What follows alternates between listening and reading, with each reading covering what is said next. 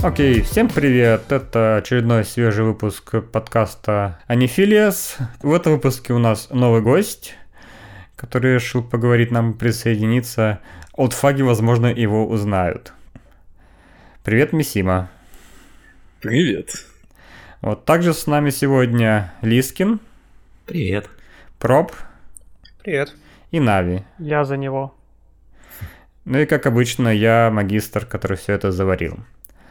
А, начнем сегодня мы с внезапного аниме Orbital Children от автора м, Дэна Койл. Да, Дэна Койл по имени Мицуо Исо. О, чтобы рассказать об этом аниме, чтобы, чтобы, чтобы рассказать про это аниме? Это аниме интересно не своим сюжетом, не столько своим сюжетом, сколько и событий, которые в нем происходят, а сколько взглядом режиссера на текущее, на современность и на некоторое недалекое будущее. А в своем интервью про это аниме он рассказывал то, что он заметил, что в медиа пропал интерес к космосу. То есть многие... Какое-то время назад многие произведения были про космос, и народ происписался про космос, и как бы ничего нового про космос уже нечего сказать. Он обратил на это внимание и понял, что на самом деле косм... он захотел вернуть э, интерес людей к космосу, и поэтому вот задумал новое аниме – а, сеть, которая как раз будет происходить действие в космосе. А, также чем интересен этот, этот автор а, режиссер Мицуису. Он умеет очень хорошо оптимизировать работу и благодаря своим как бы опыту и наработками он может снимать очень крутые экшен сложные сцены а, с гораздо меньшим количеством а, кадров, раскадровок, чем обычное производство аниме, тем самым снижая стоимость производства. Это вот одна из его крутых вещей. А после это было очень сильно заметно в Деннокойле, он также работал над Евангелионом и также делал там экшн-серии, и это опять же он как бы значительно снижал количество раскадровок в своих э, сценах. Почему это важно? То есть, почему я сейчас заговорил про эти раскадровки, стоимость и так далее? А по сути, количество раскадровок определяет стоимость э, оплаты работы аниматора и стоимость производства самого аниме. И после Дэна Койла он захотел, собственно, снять новое аниме и достаточно долго страдал и искал а, спонсоров, вообще возможности, ресурсы, чтобы снять новое аниме. И это заняло достаточно много лет. И вот эта вот возможность оптимизировать, это как бы то, что позволило ему снизить стоимость производства и вообще создания этого аниме. А, кроме, собственно, технических вещей, то есть производства и создания вообще идеи снять про космос, а, Исо интересен тем, что он способен э, посмотреть такое некоторое ближайшее будущее и показать... Да, условно, некоторый визионер, посмотреть ближайшее будущее и показать, как вот его, его ожидания, взаимодействие. То, что было в Coil, это AR, очки, искусственные животные, взаимодействие людей в связи с этим. И то, что сейчас теперь есть в орбитальных детях.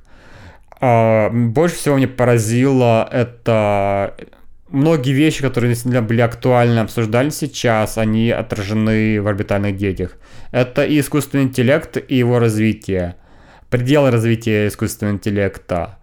Э, например, то, что есть статьи, многие, допустим, так, влиятельные люди, то же самое Билл Гейтс и компания, и другие, э, на самом деле опасаются бесконтрольного развития искусственного интеллекта, и есть даже мысли о том, чтобы как бы запретить его такое вот развитие, совершенствование.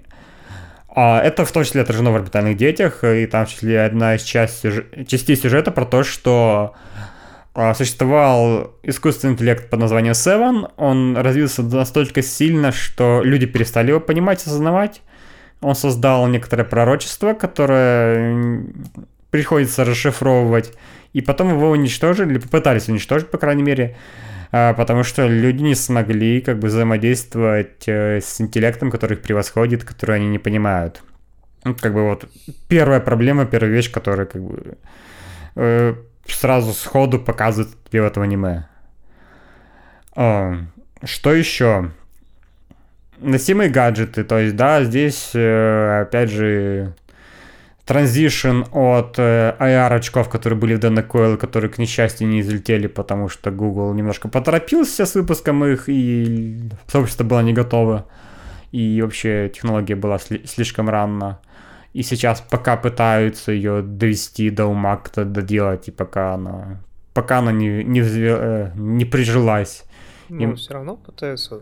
То есть там какие-нибудь карты, которые быть ну, с дополненной реальностью, которые там показывают стрелочки на экране. Но сейчас э, это просто как бы не через очки, а через экран ну, смартфона да, делается, через экран смартфона, я это вижу. Потому что через очки это ну, не получилось. Ну и, кстати, через лобовое стекло машины, насколько я да, слышал, да. там тоже вот делают такие дополненные штуки. А хоть дисплей это то, что взлетело, это прям хорошо работает. Ну, все военная техника вот с этим уже уже очень давно. Ну да, но пока в гражданском применении пока оно не особо работает. Я видел видос э, с завода в Комсомольске на Амуре, где э, процесс сборки там 3D, 3D модель накладывали на ну, проецировали, получается, с этими дополненной реальностью mm-hmm. на ну, кстати, да, собираемую в профессиональной, профессиональной сфере все это VR и AR, он тоже довольно неплохо сейчас применяется. Ну да, это выросло, соответственно, VR и AR, пока с, с головными гарнитурами и очками. И Microsoft пытается сделать HoloLens для коммерческих применений, пока оно стоит безумных денег. Но как бы вот спустя сколько? Ну, 2007-15 лет. Да, спустя 15 лет мы только-только добрались до какого-то более-менее коммерческого применения. И это более-менее радует, но как бы да. К вопросу про скорости работы прогнозов и развития человечества. Вот. Что еще он предсказывает интересного? А, в орбитальных детях также вместо смартфонов работают некоторые такие, условно, голографические перчатки, которые... Там же не, не просто перчатки, там это как бы какая-то специальный состав, на наносостав, который 3D принтерами печатается на коже. Mm-hmm. Который как бы делает всю кожу как экран. Да, который... Сенсорный. Человек в картинках по Брэдбери, да? Может быть. Вот. То есть, да, следующее предсказание, то есть некоторая трансформация экрана смартфона, то есть все равно людям требуется какой-то экран, чтобы взаимодействовать с интерфейсами. Это пока, пока сложно. Но, возможно, люди как-то додумаются до этого, альтернативный вариант для таких вот экранных перчаток. О, интересно, как они, насколько они хорошо как бы были вплетены в использование. То есть главный герой их э, вполне естественно и удобно использовали. Возможно, это некоторая подсказка для будущих технологистов, которые захотят их реализовать в реальности. Ну, посмотрим. Тут еще благодаря этим перчаткам становится реальностью тот мем, когда звонят, держа это, руку у уха и у пальца пальца. Да, да. Там, там же они именно так и звонят. Да, да. да.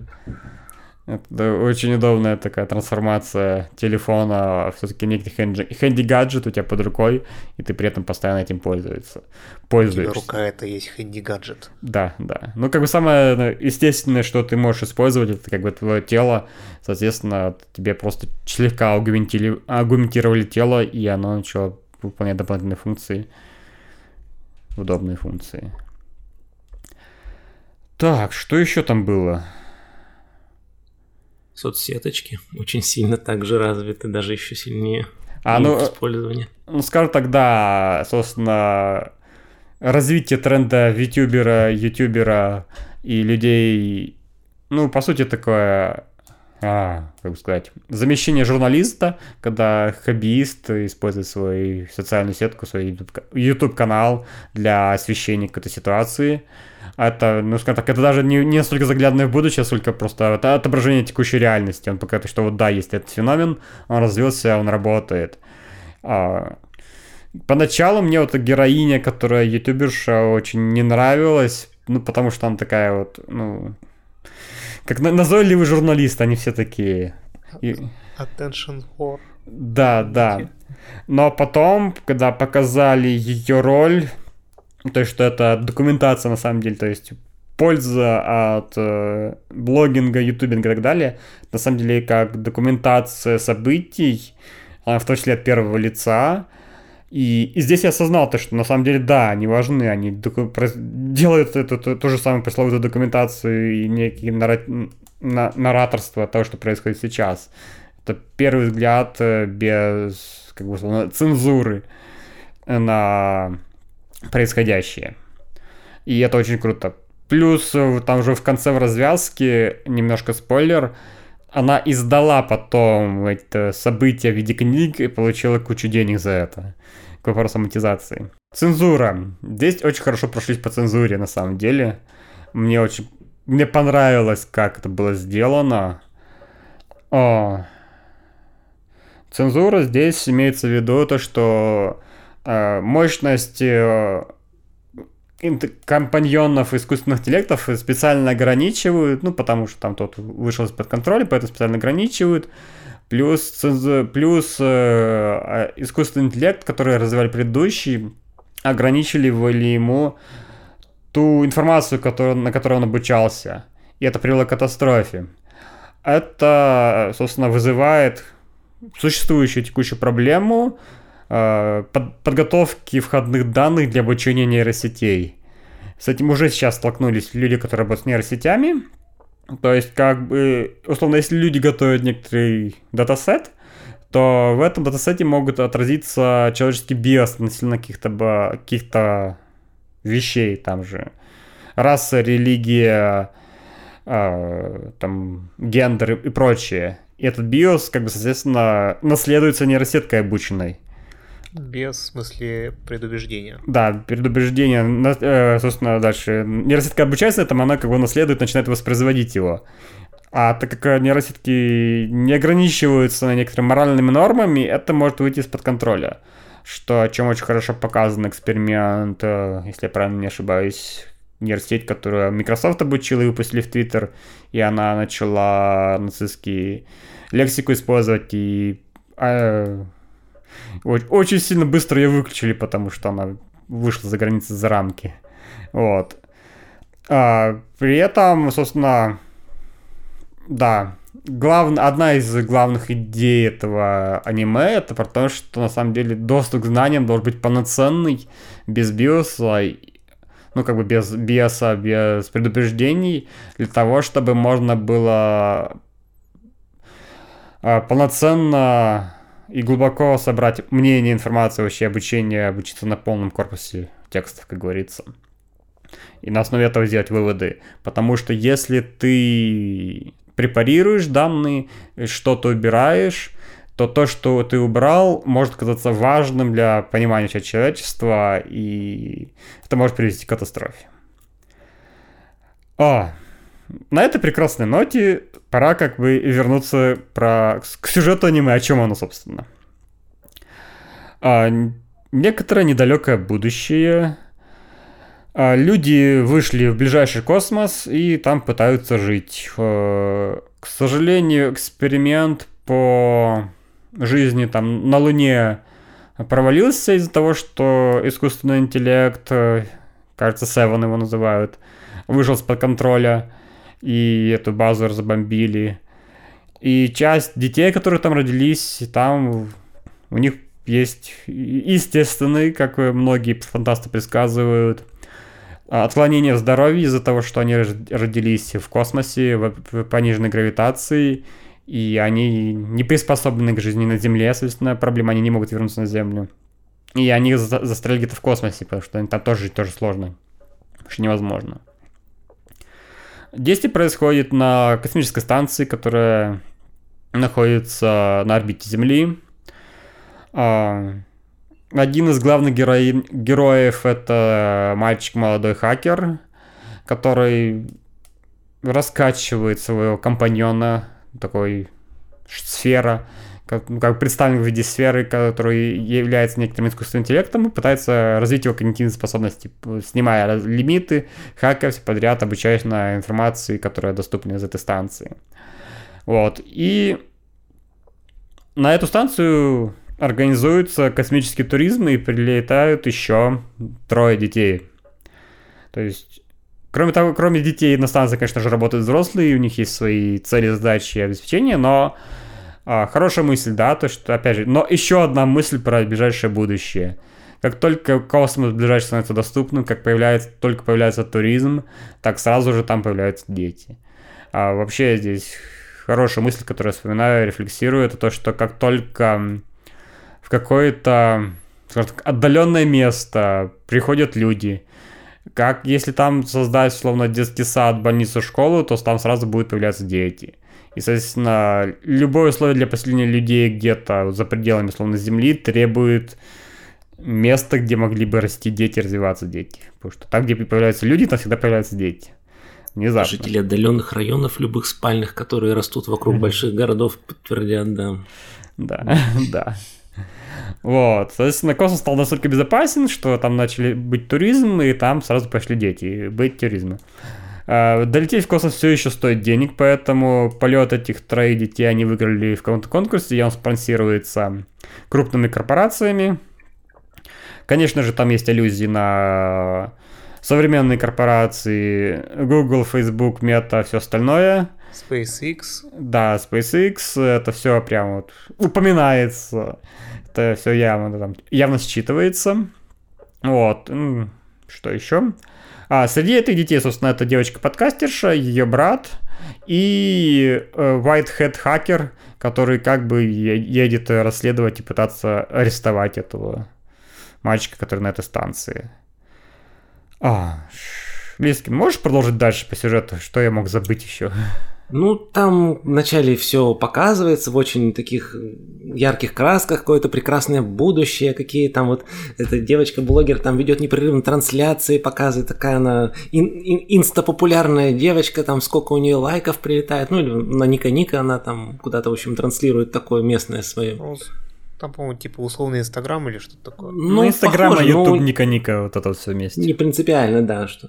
И тут как бы так потихоньку раз показывают, что-то идет не так, какая-то начинается пертурбация и начинается, грубо говоря, катастрофа на этой станции международной. То есть в нее попадает какой-то метеорит, не метеорит, кусок кометы, и начинается уже экшен, выживание, там причем очень снято тоже вот это вот, как раз вот режиссер, он очень специализируется, вот у него очень выразительные прям вот движения, позы, все. То есть, возможно, кадров-то и мало, но зато как они показаны все, то есть прямо очень... Каждое место можно скриншотить и обскриншочиваться. А, кстати... Там же тоже есть такие повороты. Кстати, я сейчас тебя перебью. Спасибо, что напомнил про события с метеоритом. То есть, да, Использование метеоритов и комет как оружие – это прекрасный момент, который был показан в сериале «Экспанс», где марсиане, точнее не марсиане, а эти Белтеры использовали метеориты для того, чтобы, собственно, атаковать Землю. И опять же, этот троп повторяется здесь, то что из... кто-то как-то использует комету, метеорит, который летит в Землю, либо, да, встречается с этой станцией на орбите и опять же повреждает. Ну Если да, уж там, говорить про нет, там не как оружие использовались, там воду из комет добывали. Если уж говорить про троп, что-то я вообще не припомню, чтобы хоть одна космическая станция хоть в одном фильме или аниме дожила до конца. Вот сейчас вот посидел, вспоминал, что-то вообще не могу вспомнить. Травму после затопления мира. Ну, в Риваясе они же вернулись. Да, на, на другую станцию. На новую. Mm. забыл, наверное, да. Блин, неизбежность падения станции, это печально. Окей, Космическая ладно, Одиссея та же. Так, хорошо, я тебя прервал, да. Что там было дальше? А, да. Ну, дальше они начали э, выживать на умирающей станции постепенно. Там постепенно эти модули начали приходить в негодность, там где-то обшивка повреждена, там произошла декомпрессия, им нужно там переходить из одной, из одной части станции, которая становилась опасной, в другую часть, которая еще безопасна. И как-то выбираться в то место, откуда можно эвакуироваться. Угу, угу. Вот. А, по ходу этого они начинают а, замечать какие-то странности, что вот она не просто повреждена, а там нечто вот странное происходит. Как будто, я не знаю, как будто... Э, как сказать? Это... Вот я не знаю, может быть, кто-то смотрел Дэнна Койл, там э, постоянно вот какие-то техномагические круги возникали. Вот тут примерно то же самое происходило. Намеки и... такие, типа. Угу, угу. Можно потом еще второй раз пересматривать и понимать уже гораздо больше, что это было. Да. И это связано с тем сюжетом, о котором магистр говорил, про вот этот искусственный интеллект Seven. Опять же, с, этим э, искусственным интеллектом связаны дети, которые изначально были на этой станции, которые были рождены на Луне. И все это сплетается и переплетается в один большой сюжет про судьбу мира, судьбу человечества, вот с такими вот большими ставками. Мы еще, кстати, не сказали, а вообще изначально вот что как бы первым делом, вот когда встречаются лунные дети и, получается, дети с Земли, там же между ними огромная ненависть, как бы, которая, получается, культивировалась и вот этим лунным интеллектом, и одной из причин, которой было его выключение. И фактически изначально диспозиция такая, что одни как бы убеждены, что вторые как бы зло и их хотят уничтожить, вторые, соответственно, в обратную сторону. И там вокруг этого тоже достаточно много наверчено. И вот когда они пытаются ну, преодолеть это предубеждение, вот такие внедренные в них, э, то есть они сами-то не враждебны друг другу, они, никто из них никому плохого ничего не сделал, но тем не менее изначально установка в них в голову именно у детей вложена, что как, как бы те, ну не враги, но как бы настроены враждебно. Ну, кстати, да, я забыл про этот момент. То есть они пропаганда настроены друг против друга, а потом в реальности оказывается, что чтобы существовать, чтобы вообще выжить в критической ситуации, приходится работать вместе. И им приходится да. сблизиться и начать доверять друг другу. Угу. О, так, да, ну вот, собственно, базовый сюжет мы рассказали. Насколько Проблема см... в том, что оно еще не закончилось, что это до сих пор ongoing. Пока это ж Netflix, и пока вышел пакет только из первых шести серий, дальше что-то будет еще интересное. Да, ну, первые а, шесть а, серий они выглядят вполне себе законченными. Надеемся, что будет еще хотя бы шесть. Да, то есть ну, ну, да. в процессе там происходит, э, собственно, э, спойлер, спойлер опять же, про то, что это предсказания Севена имели какой-то смысл. Uh, у детей эти были импланты, которые позволяли им выжить на Луне, но они потом как типа растворяются и как-то это они благодаря ой там суть была в том, что для того, чтобы выжить вот тем детям, которые mm. родились на Луне, вот этот э, искусственный интеллект Севен, он разработал импланты. И эти импланты были настроены, ну, как бы дети растут, у них там меняется физиология, и они были, по идее, должны были быть настроены на то, чтобы они там к какому-то возрасту растворились. Угу. Проблема в том, что что-то пошло не так, и эти импланты, они остались у них в мозгу, и это ну, как бы создавало опасность для дальнейшей жизни этих детей. Этих детей. Вот. А, да, кстати, эти еще импланты и вообще там тема биоимплантов позволяет э, контролировать гормональный фон э, тела и даже делать э, э, как называется шок сердца электро короче восстанавливать движение сердца реанимировать человека в случае чего то есть там достаточно такая продвинутая медицина оказалась в том в этом мире. Вот. Э, кстати, да, здесь была неопределенность, что выживут дети или умрут. И Это тоже одна из драм этого э, сериала. А, если возвращаться к дальнейшему сюжету, то часть этого искусственного интеллекта оказалась на комете, который дальше сама разросся и самовосстановился, он врезался в эту станцию, начал ее поглощать и изучать новое. И типа искусственный интеллект этот хотел уничтожить всю Землю, потому что у него не было различия в понимании между человек и человечество в этих терминах. То есть человеком он считал только, условно, людей с Луны, этого мальчика.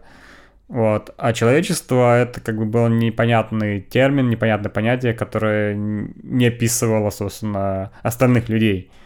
И поэтому считал, что человечество не важно, и пытался просто как бы уничтожить. Оно, оно мешалось. На слове вот. твоем э, хотел уничтожить и хотел уничтожить человечество, у меня просто, как у ностальгия критика, of course! Ну а что еще будет делать искусственный интеллект э, с э, безграничным интеллектом? Какие интересные функции у искусственного интеллекта? Поехать и уничтожить человечество. Но оно что-то мешает. Там не то, чтобы уничтожить все человечество. Там э, он предсказал, что вот в какой-то момент как-то человечество попадет что-то вроде в мальтезианскую ловушку. Ну, по-моему, так называется а, вот, да. что там э, оно разрастется слишком сильно, и оно не сможет себя как бы... Покормить? Поддерживать, да, и, соответственно, нужно излишек человечества, типа там 37, по-моему, процентов, угу, угу. сократить. Да, привет, Вот он этим Танос. занимался. Да, оптимизация. Чтобы люди жили хорошо и счастливо, надо немножко сократить. Вот. Потом ему как бы объясняют в итоге как-то, что это как бы неправильная мысль, и, собственно, э, собственно, цензура привела к тому, что этот искусственный интеллект не понимал сущности человечества, и то, что человечество состоит из э, отдельных людей. Вот. А, в конце, как же в конце, да, собственно, эта арка заканчивается, и дети, участвующие в итоге, в итоге становятся такими предпринимателями, у которых есть куча денег, которые начинают исследовать новые вещи и, собственно, дальше продвигать фронтир человечества в космос. Внезапно. То есть э, снимаются там ограничения цензуры на изучение, на развитие искусственного интеллекта, потому что это понимаешь, что бессмысленно. И дальше как бы проживается травма от жизни в космосе, то что да, туда все еще человечество может отправиться туда, и туда стоит идти, и они начинают работать как бы как сделать это удобно и комфортно. Вот. И... Смогли объяснить и это, у меня сразу 2032 в голове. Вручную догмы прописать еще возможно и несложно. Вот только бы компьютер не сломать. Это отсылка на технооперу Аргонова, которую слушали, может быть, не все, но которую стоит послушать. Очень интересная. 2032 так и называется. Находится очень быстро. А, я ее слушал, но, скорее всего, просто не помню. Но ну, да, здесь не... Для слушателей больше. Да, но здесь не столько как бы условно прописывать императив, то здесь реально происходит сложнейший диалог а, с, э, с помощью там сколько тремя разумами, как минимум для того, чтобы переубедить нейросетку, то что действительно там у него понимание вещей не совсем корректно и требуется расширить как бы э, данные и знания и пере, пересчитать свои расчеты вообще, что все не разума, это же отсылка на Евангелион. Маги. О, черт. Здесь опять Евангелион. Когда-нибудь будет день, когда я не услышу о сраном Евангелионе. Никогда. А это, а про много денег, это, конечно, self-insert автор, извините. Там, потому что Дэну Койл был таким кластерфаком, несмотря на то, что сериал-то прекрасный, очень красивый, но он вообще ничего не собрал, он очень плохо, долго снимался, там все равно вышел за бюджет, и там все, кто связались, потом очень, ну, страдали, продюс, ну, инвесторы, спонсоры. Но сериал замечательный. Да, да. Да. Магистр? Да, я вспоминаю, что еще я хотел сказать и обсудить. Может, кто-то еще что-то хочет добавить? Что, кажется, я рассказал все, что мог понять и что хотел затронуть. Ну, я вот э, сам сериал пока не смотрел, но мне по описанию вообще всех этих сложностей взаимопонимания это почему-то очень напомнило второй сезон Гачаман Краудс. Вот, где там тоже, значит, хотел какой-то интеллект больший, нежели человеческий, ну там, правда, это была тема про инопланетян еще, насколько я помню, вот, но хотел как бы людей осчастливить доступными себе методами вот понимания того, что им нужно. Пусть никто не уйдет обиженным. Пусть никто не уйдет обиженным. Да, именно это. А, кстати, да, я сейчас вспомнил, что я читал вроде бы фанфик даже, историю про то, что про, опять же, искусственный интеллект, который вышел, из-под контроля, который пытался, пытался делать всех счастливым, но в итоге э, чуть ли он делал, кажется, письма или почту, да, открытки отправлял. В итоге он немножко заоптимизировал и превратил э, Солнечную систему в фабрику по производству открыток. Of course очень Да, то есть как бы вот э, проблема беспокойства людей то, что у них появится искусственный интеллект, который невозможно контролировать, непонятно понять, который войдет в экстремум, в максимум, в свои функции, в которые люди перестанут быть существенны. Это как бы тревожит многие умы и даже поэтому оно вот э, находит отражение в искусстве вот в таком вот виде. Это, по-моему, про скрепочки было такое, мне казалось. А еще можно вспомнить, как пере... излишне переобученная нейросетка, например, на собачках, любую картинку сделает так, что ты будешь не осматриваться и видеть собачек. Очень криповых собачек. Да, очень.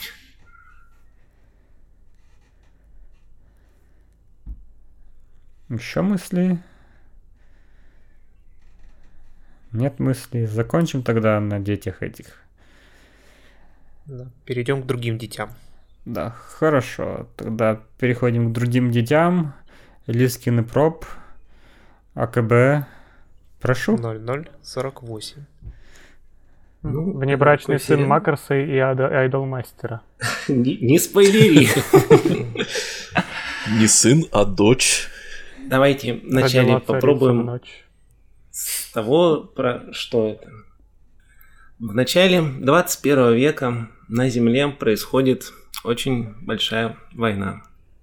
В результате ее Земля становится непригодной для дальнейшей жизни человечества. И оно, как не в первый уже раз, перебирается жить на соседние звездные системы и дальнейшие. Дальше, дальше начинает колонизировать космос. Все, конечно, замечательно, но как-то вот после таких событий жить и колонизировать, восстанавливать все это, ну, вообще культуру человечества становится достаточно тяжело. И в каким-то образом получается так, что все развлечения становятся под запретом, грубо говоря. То есть в какую-то светлую голову пришла мысль о том, что развлечения отвлекают честный трудовой народ от выполнения норм да, и стахановских. Да, Это в мою мысль, в мою голову пришло, правда, по отношению ко мне. Это еще тут можно, конечно, вспомнить, что сериалы выходили в 12... Ну, там две части, два кура со сквозной нумерацией. Они выходили в 12-13 году. И тогда страсти кипели по так называемому Токио Бану. Если кто помнит, тогда тоже которого все очень боялись, что там аниме после этого будет уже не аниме, а какое-то там стерильное такое пережеванное пюре. Но, в принципе, ужаса не произошло, всего особенно там поговорили-поговорили, максимум там... А Токио Бан это про цензуру и количество одежды? Да, да, да. Ну, в итоге, как бы, такого ужасного в реальности событий не случилось, а вот э, в сериале это там произошло. Там еще также вот в момент исхода человечества с Земли решили, что уже нет смысла сохранять прошлую нумерацию э, годов, что там, значит, Рождества Христова или там от рождения императора, и просто сбросили, сделали резет. То есть это нулевой год исхода. И в 48 году внезапно, говори of course, Нави. Of course. Товарищи, ну, девушки, конечно, прекрасные, которые захотели восстановить наследие древних айдолов и нести людям э, глаголом «жечь сердца людей» и при этом еще и танцевать. А назвались они в честь, естественно, своего кумира прошлого, группы ЭКБ 0040, ну, 48. То есть 00 это от нового из исчисления. исчисление. Да, а 48, естественно, от и от числа девочек в прошлой группе, ну и от их, конечно, названия. Там достаточно большая развитая мифология в процессе, как они там наследуют, как каждая из новых девочек э, получает, грубо говоря, там э, харизму персонажа, вот сам прошлой оригинальной девочки и все.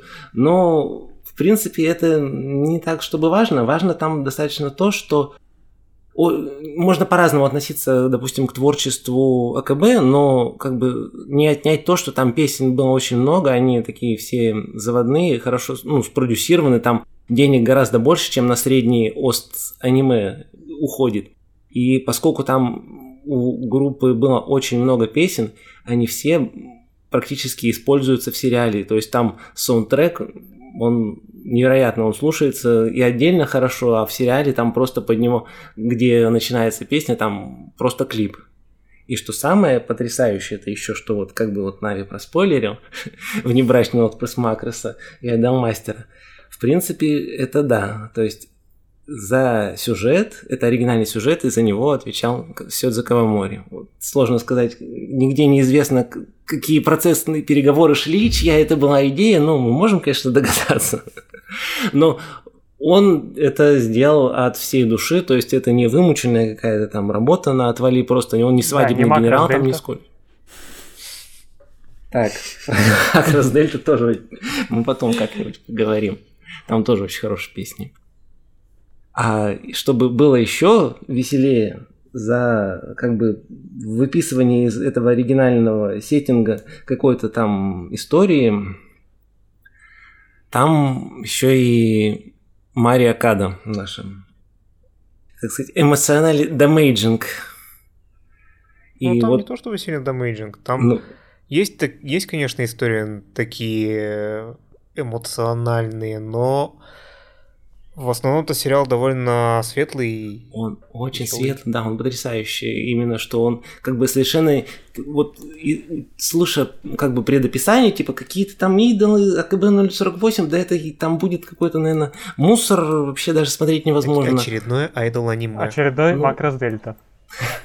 Макрос Дельта еще не было тогда. Но вот они, вот, я имел в виду эмоциональный damaging именно как шифру, шифрующуюся кличку Окады. Хм. Как она в интервью как-то сказала, что она снимает. И в дальнейшем там действительно, да, очень много интересных историй. То есть дальше можно не рассказывать именно подробности спойлерения. Но, ну, общем... давай хотя бы завязку расскажем. Ну давай, давай, расскажи. Вот, что говорили про какую-то развитую мифологию, что там еще. На, начало, на момент начала сериала наши главные героини, их четыре девочки, там, четыре маленьких девочки в какой-то там заштатной планете, где только шахты, заводы и серое небо. Они это не знают, они знают, что вот есть какая-то группа такая 0048, и что вот эта группа, она выступит на их планете. И вот они под э, вот этот ну, эта планета, естественно, одна из тех планет, где развлечения запрещены, там такие вот космонавты, вот, э, смотрят э, в толпу, высматривают тех, кто что-то как-то не, не в ту сторону идет, и задерживают их. И они пробираются на этот самый концерт, и впервые видят его. И то, что, то, что они увидели, их потрясло настолько, что они решили, что вот, дескать, вот мы вырастем, и мы точно поступим в эту самую группу АКБ 048. Проходит три года.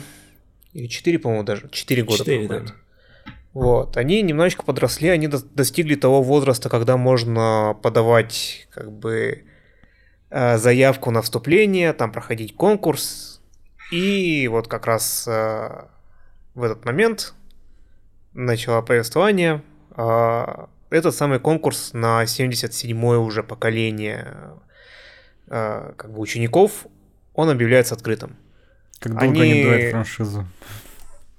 Да, они, значит, э, естественно, сразу же подают заявку. Ну, к этому моменту их остается трое почему-то. А почему нам объясняют позже. Они подают заявку. Заявка это... Их заявку вот всех троих принимают, приглашают на второй этап, который будет проходить уже где-то в космосе. Ну и после того, как э, они решают свои проблемы дома или не решают. Там, например, одной девочке приходится фактически убежать из дома, потому что у нее папа, он на самом деле работает в... В администрации. В администрации вот этого самого города на той планете, который как раз занимается тем, что вот против ну, про против айдолской де- деятельности занимается. Я сама дочь офицера, надо бежать в... Вот. И э, там одна, одной девочке приходится там, со скандалом расставаться со своим парнем, который, ну там с мальчиком, который ей нравился.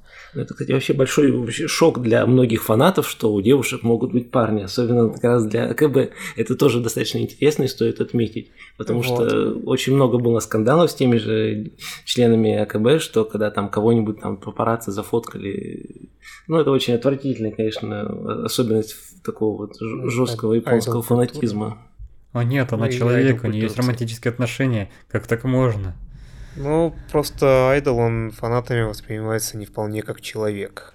Персонально понимаю. их личный айдол. Да, да, да парасоциальные и... отношения старые добрые. Да. Вот, ну, а, здесь им они все-таки с приключениями садятся на этот корабль, улетают, там встречаются с другими такими на ну, там где-то на пересадочной, где там, на каком-то транспортном хабе, где они пересаживаются на другой корабль, они встречаются там с другими девочками, которые тоже летят на этот второй этап. Там э, встречают четвертую девочку, которую они в тот момент не узнали в момент встречи. И после определенных приключений, когда вот на этот корабль нападают силы вот там есть как бы две организации, DGTO, ну, короче, и DES. То есть DGTO это как бы такой Deep союз стран. Trade Organization. Ну, то да. есть, грубо говоря, мегакорпорация, которая э, прикрывается правительством, на самом деле она сама там заказывает и лоббирует все законы, какие им надо, и содержит фактически ЧВК свою. DES, DES to Entertainment, да, да, да. Entertainment Soldiers.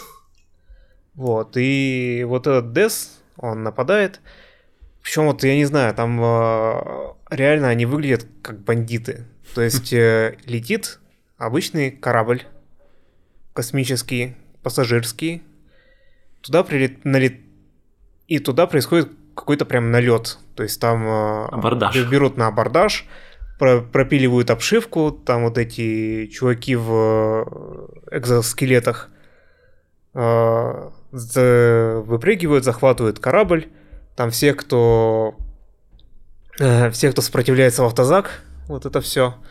И они ищут э, тех девочек, которые идут, ну, летят на второй этап. Естественно, в этот момент на помощь им прилетает АКБ-0048, которая мало того, что айдол группа, они, они еще ну, в таких условиях такой вот, опять же, цензуры, опять же, силового подавления, они тоже сами по себе такая боевая организация. Повстанческие концерты проводят. Да, они проводят повстанческие концерты на планетах, которые, на которых вот развлечения запрещены. Соответственно, им нужно иметь у себя в арсенале какое-то оружие для того, чтобы самообороняться. ПЗРК и вот под они... юбкой. Да, Там такое реально. есть и под юбкой тоже. Там под юбкой есть ПЗРК. У одной девочки. Ну, точнее, там это... не девочка. Да, на самом деле это не девочка. И Нет, не то, что вы подумали. Да, да, конечно, не то. Это, это, это Android девочка. А где у нее выключатель? Вот, и у нее там есть э, под юбкой, ну не ПЗРК, но у нее там боезапас. А выключатель не показали, кстати. Очень целомудренный сериал. Не, не а, в общем, э, да, в, в общем так, их э, спасают, они прилетают на второй этап – а, который не совсем то, что они ожидали. Как я говорю, это организация боевая, и второй этап состоит в том, что вот их там немножечко потренировали на корабле, уже КБ 048 и говорят, что типа, ну вот теперь, вот, теперь у вас экзамен. Мы сейчас будем проводить концерт на этой планете, и вы должны защищать э, как бы основную группу. И там, э, естественно, в момент там очередной песни якобы нападают э, наши силы ДЭС, и девочкам нужно защищаться, и там прям такой, я не знаю, довольно... Я, я сейчас пересмотрел, это довольно тяжелая сцена, то есть такая, знаешь, бой, в котором которые послали вот этих девочек как пушечное мясо, там прям показывают, как они ломаются, вот, как э, кто-то там проявляет чудеса героизма, как там с собой закрывают э, от пули другую девочку. И в итоге оказывается, что все это было неправда.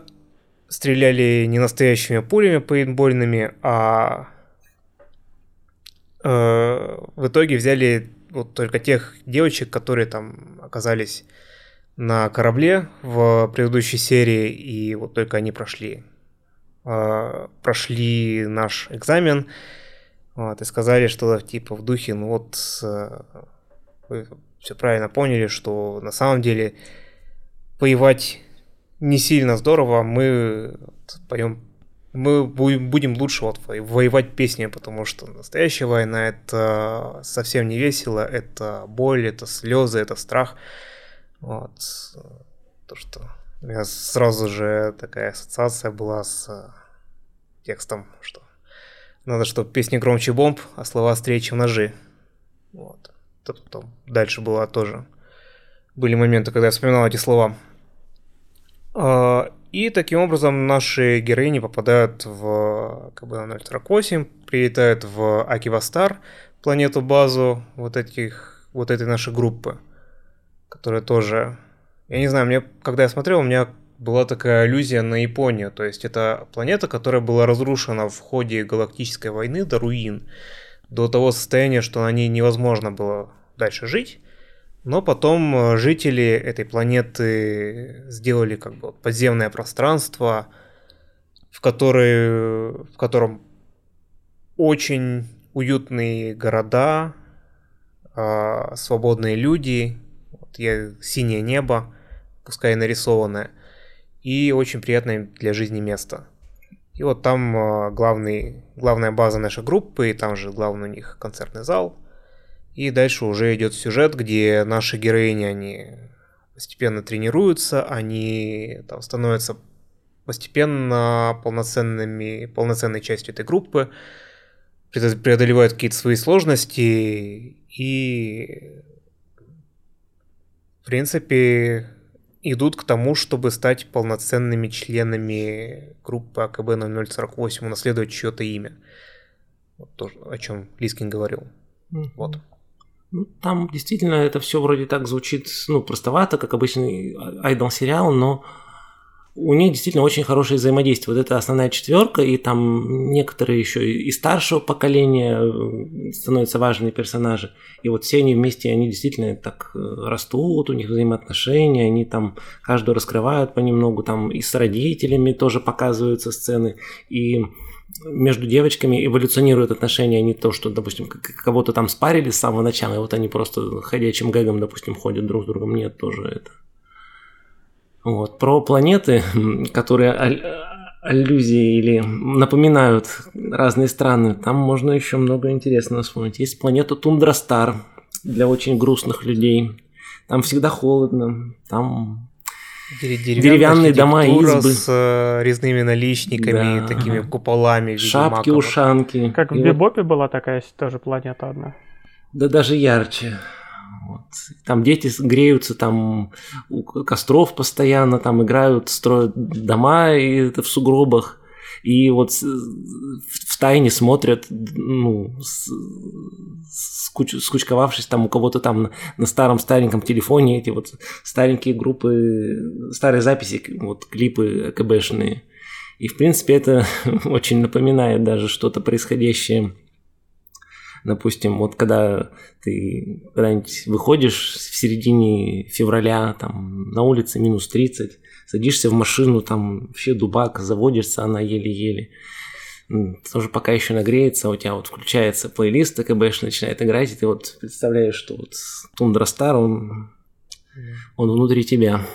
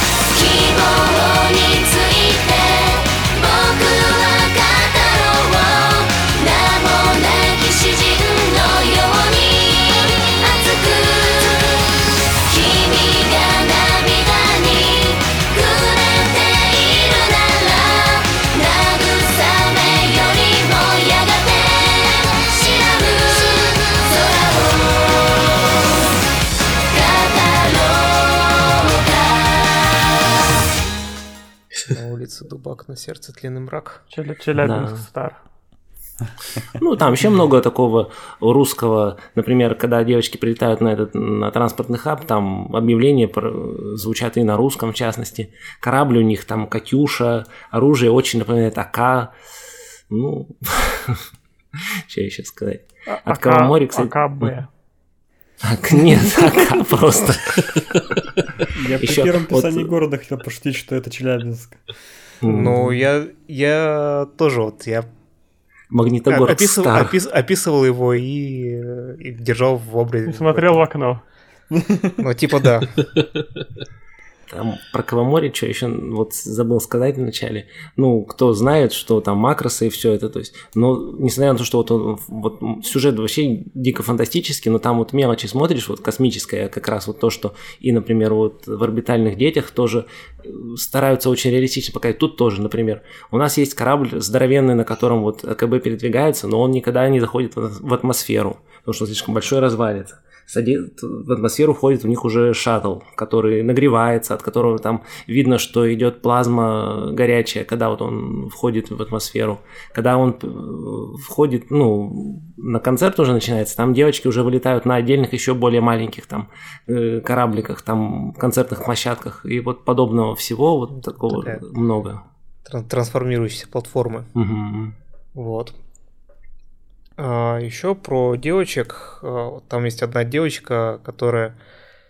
Ну, в принципе, там в первых сериях а, очень сильно там, понтовались, наверное, можно сказать, анимации. Вот там девочка, про которую я говорю, там она в нарушение правил пробралась, пробралась зайцем на этот, на корабль, потому что она младше вот этого возраста приема. Ну, в итоге ее тоже приняли, вот, и там мне понравилось, как э, в серии, когда она встретилась со своей старшей сестрой, просто показывали через э, анимацию, через что-то там, как, она, как они ругались, что вот она просто вот э, кричала, но при этом через позу показывали, как она там э, как mm-hmm.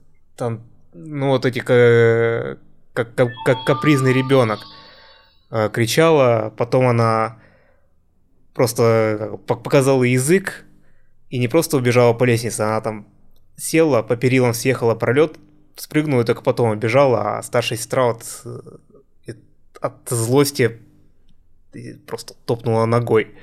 Это вот это вот мне прям очень показалось и понравилось, и это мне очень, очень как бы через анимацию, через такой язык тела ну, характеризует персонажей. Да, показывает. очень выразительно. Вот как раз эта вот соната младшая, она там очень прекрасно сделана. Ее можно тоже смотреть, ее рожа, когда особенно она появляется, там, да, там прямо это не пожалели. Очень много можно смотреть. Да, как кому-то оно очень нравилось. Вот. А, вообще, если подумать, там вот эта группа АКБ, она улетает на концерты на планеты, где вот этот entertainment бан, где запрещены развлечения. Она прилетает на концерты, начинает концерт, туда при, приезжают э, силы вот этой ДЭС, начинается реальный бой. Я вот подумал, сейчас смотрел, это реально, это же какой-то кошмар. Вот ты при, приводишь кучу людей, толпу, и тут начинается стрельба, пальба и реально бой. Это, вот если, если- если так подумать, это Мгм. прям как-то очень Прям как Макрос Дельта. не очень. Ты сейчас вот это описывал, а может, я вспомнил прям культуру рейвов, которая была там в конце 80-х, начале 90-х. А, прям вот реально флешбеки как раз недавно посмотрел видос про историю и смерть рейва. Там же основная идея рейв-концертов была то, что они были нелегальными. Ну, то, что они нелегальные, да. Но там, по крайней мере, ракетами не друг друга не стреляли. Ну да, Те ну, не полиции стреляют и смертельным оружием. Они все, у них, во-первых, все оружие практически выглядит как это, как айдоловские, вот, допустим, вот палочки светящиеся, еще что-то там такое. Но они только станет, они не, у них смертельного оружия нет. А вот чем пользуется ДЭС бригада, там, да, там очень может быть, что все летальное. Да, но при, при этом как бы показывают, что вот этот АКБ, они пытаются защищать мирное население, а вот этот ДЭС, он вообще ничего не это. Типа, как бы айдолов подстрелить, посетителей в автозак, и вот это все. Или не в автозак, или куда-то там они, куда они временное содержание преступников вводят. Вот, э, АКБ номер 48 пытается этому противостоять, но все равно вот сейчас, когда я смотрел, это выглядело, ну, как-то не очень, если задуматься.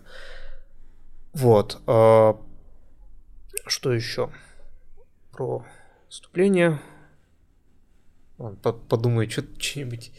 Ну, Что-то там еще хотел все оказывается то, что фактически все не то, чем кажется, и что на самом деле ДГТО, оно именно тоже кон- пытается э, наложить, грубо говоря, руки и контролировать этих э, АКБ, потому что при их концертах как бы они позволяют там использовать э, так называемый ну, вот, э, фантастический материал, который тогда обнаружен дуалиум, который позволяет как бы варп-драйвы совершать, и вот для того, чтобы вроде они, вот ДГТО, ученые этой корпорации как раз э, докопали до того, что если при определенной стимуляции можно не только warp drive ы в пространстве совершать, но и червоточины во времени. Но для этого им нужны как бы управляемые эти идолы, которые мы, уже будут под их дудку плясать. Кавамори. Это же просто фолд-бактерия из макроса практически. Которая тоже Спасибо, что успехи. не, не было этого, арафатки. Медихлорианы. Но еще, да, я хотел сказать, что вот эта вся организация, что DGTO, DES, они как-то, ну, естественно, они какую-то около нацистскую символику используют. То есть там такая... Был один эпизод, где они прилетали на планету с Верховным судом, и там вот, не знаю, такие... а, как...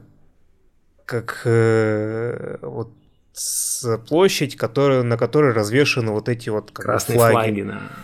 Флаги Ви- красные с э, белым кружочком, с э, логотипом вот этой организации внутри. Что это, интересно, что это напоминает. Такие А суд еще и транслируется в сеть.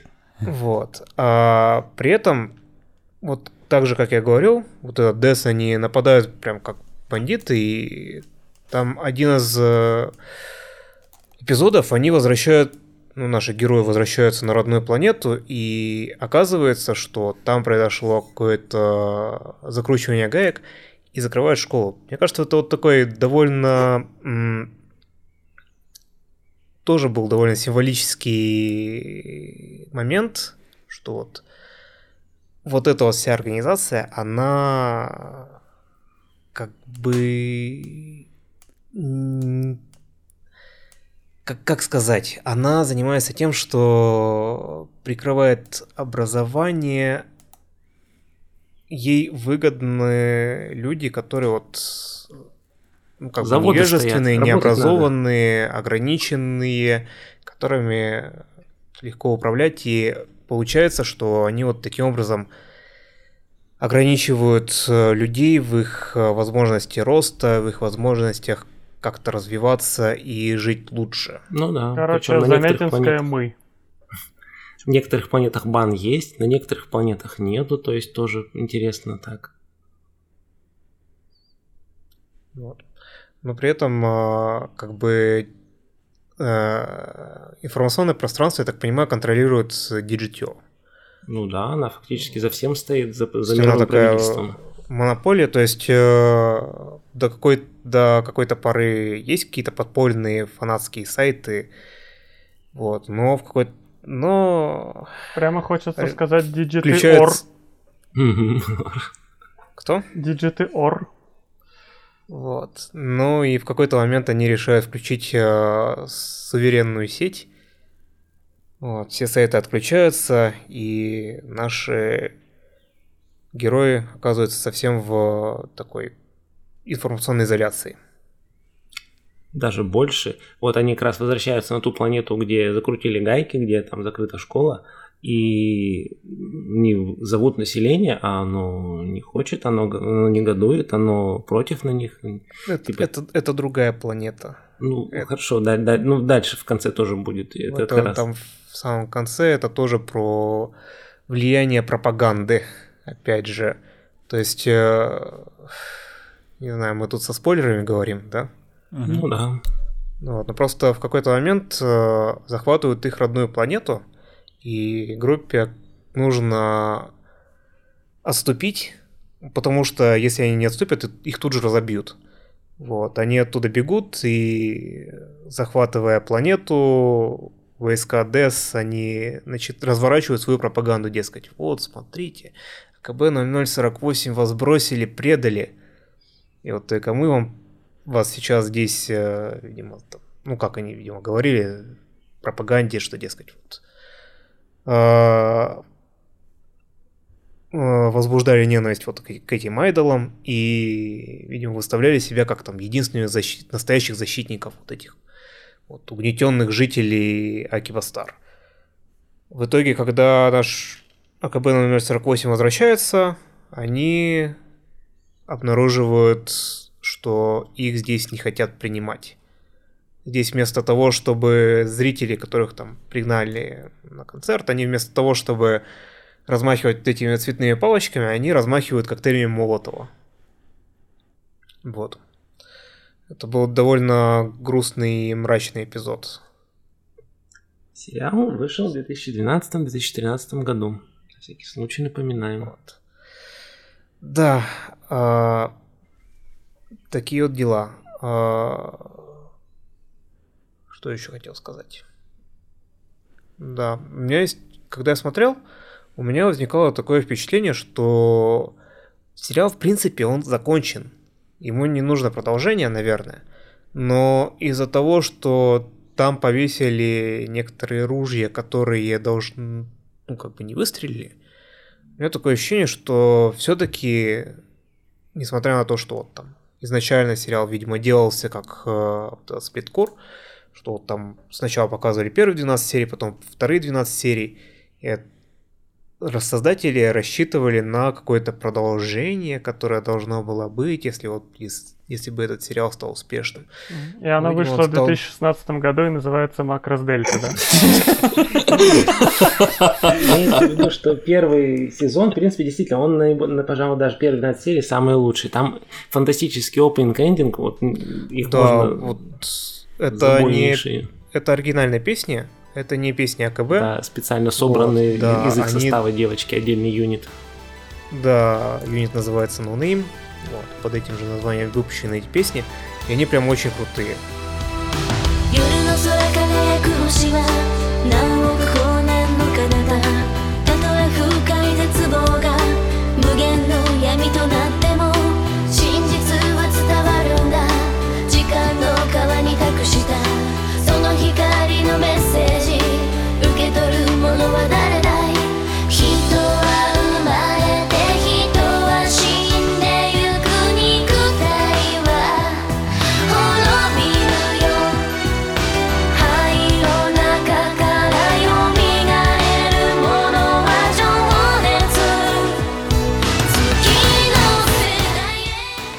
я не знаю, я через э, много лет периодически их переслушиваю. Мне они не уходят со из мной- плейлиста.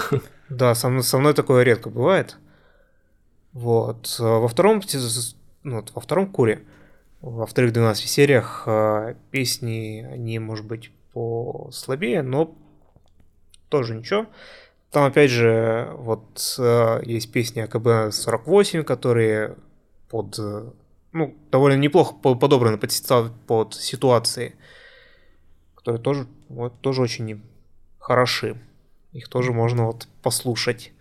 Даже где-нибудь в Spotify, например, если у вас есть такая возможность. Не сыпь мне соль на рану. Возможности скоро не будет.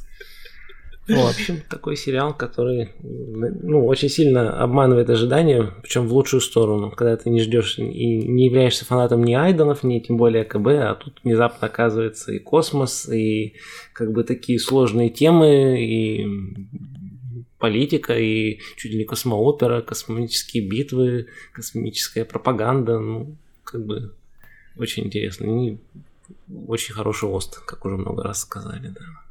Да, и, в общем, посмотрите, попробуйте. Это не стандартный айдол мультик. Да, хотя бы Это первые гораздо пару лучше. серий. Если у вас, если вы хотели посмотреть Idol Master Xenoglossia, лучше посмотрите АКБ 0048. Вот. И оригинальный Адалмастер тоже не забывайте. Видимо, если вы хотели посмотреть Макрос Дельта, Смотрите Дельта. я вас заколебу сегодня этим, наверное. Спецвыпуск про него, пожалуйста. Вот он. Я уже все почти все сказал, что надо. А едет Каза через Каза, смотрит Каза, Каза, Каза. Да. Скрытый выпуск про Макрос Дельта. Ду- Думаю, думаю, можно идти дальше. Да, пожалуй, тут все уже. Спасибо, что послушали. Такой длинный монолог, диалог даже. Хорошо, дальше у нас Мисима и Рамбл Грандол. О, да. А, По-японски он называется Гякутен Секай но Денши Шоджо, но по-японски его искать довольно сложно, потому что Google видит э, Гякутен и тут же понимает, что должно быть Сайбан, то есть э, серия про Феникса Райта знаменитая. Вот. По-английски Гарандол ищется гораздо лучше. У нас оно на Ваканиме было в прежние времена как батарейка из обратного мира, ну а как уж оно на э, том, что осталось вместо Ваканима, я не знаю, но какое-то русское название у него, наверное, есть еще. Э, значит, э, это сериал весьма примечательный, потому что в нем сеттинг интереснее, чем сюжет. И вот с сеттинга я как раз и начну. Истинная Япония из параллельного мира победила во Второй мировой войне. Там не закончилась эпоха Сева в ее милитаристическом виде первых десятилетий. В результате эксперимента по добыче энергии они обнаружили в мире по ту сторону фальшивую Японию. То есть Японию, которая в нашем мире. Эта Япония потерпела поражение в мировой войне. Молодежь утратила воинский дух, пристрастилась к мультипликации, видеоиграм и другим разлагающим мораль явлениям культуры. Высший военный совет истинной Японии принял решение спасти своих собратьев из параллельного мира и указать им на путь истины. За 10 лет вооруженными силами истинной Японии с помощью огромных боевых роботов Гаранов удалось установить свои порядки в параллельном мире. Аниме, игры, айдолы, такусацу, вся отаку культура оказалась под запретом, эпоха рейва так и не наступила. Сопротивление продолжает оказывать только повстанческая группировка Арахабаки, собственно, переставленные слоги из слова Акихабара, в руках у которых оказался боевой робот Гарандол, оказавшийся заодно и в названии этого аниме. Э, Работает он на энергии э, страсти девушек-батареек, но не той страсти, которая была бы в Эчи Гаремнике, а страсти к чему-то вот такому достаточно субкультурному. И вот в 2019 году в эту фальшивую Японию отправляется новая военная экспедиция во главе с полковником Акацки, полным решимости пробудить японцев из параллельного мира от их позорных фантазий и добиться в результате объединения двух Японий. Можно... И... э, Да, за не- не- небольшое примечание занудское. Им, в принципе, в 2019 накануне наступления эпохи Рейва произошло вторжение, а действие сериала через 10 лет после этого происходит. О, пардон. Вот.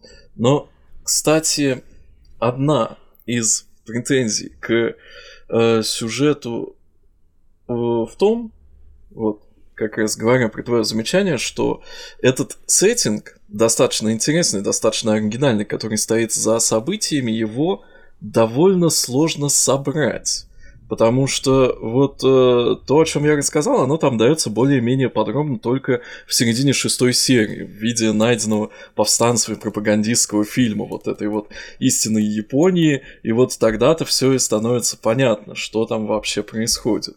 Вот. Э, часть э, сюжета, возможно, я смотрел не очень внимательно, что-то э, я когда увидел в описании, что истинная Япония подчинила, значит, Японию из нашей земли с помощью там какого-то, значит, тумана, обездвиживающего военную технику, я вот по аниме это вообще не помню. Ну, такое Я, было. если бы описать... Такое было в описании. Вот. В описании было. Интересно. Вот, в аниме не было. Вот. Но это, опять же, немножко мультимедиа франшиза. Там есть еще манга, которая является приквелом к этим событиям, хотя начала выходить параллельно с аниме. Но вот э, две главы я просмотрел, как бы, не знаю японского, да, там события несколько раньше начинаются. Вот. А в самом же аниме что происходит?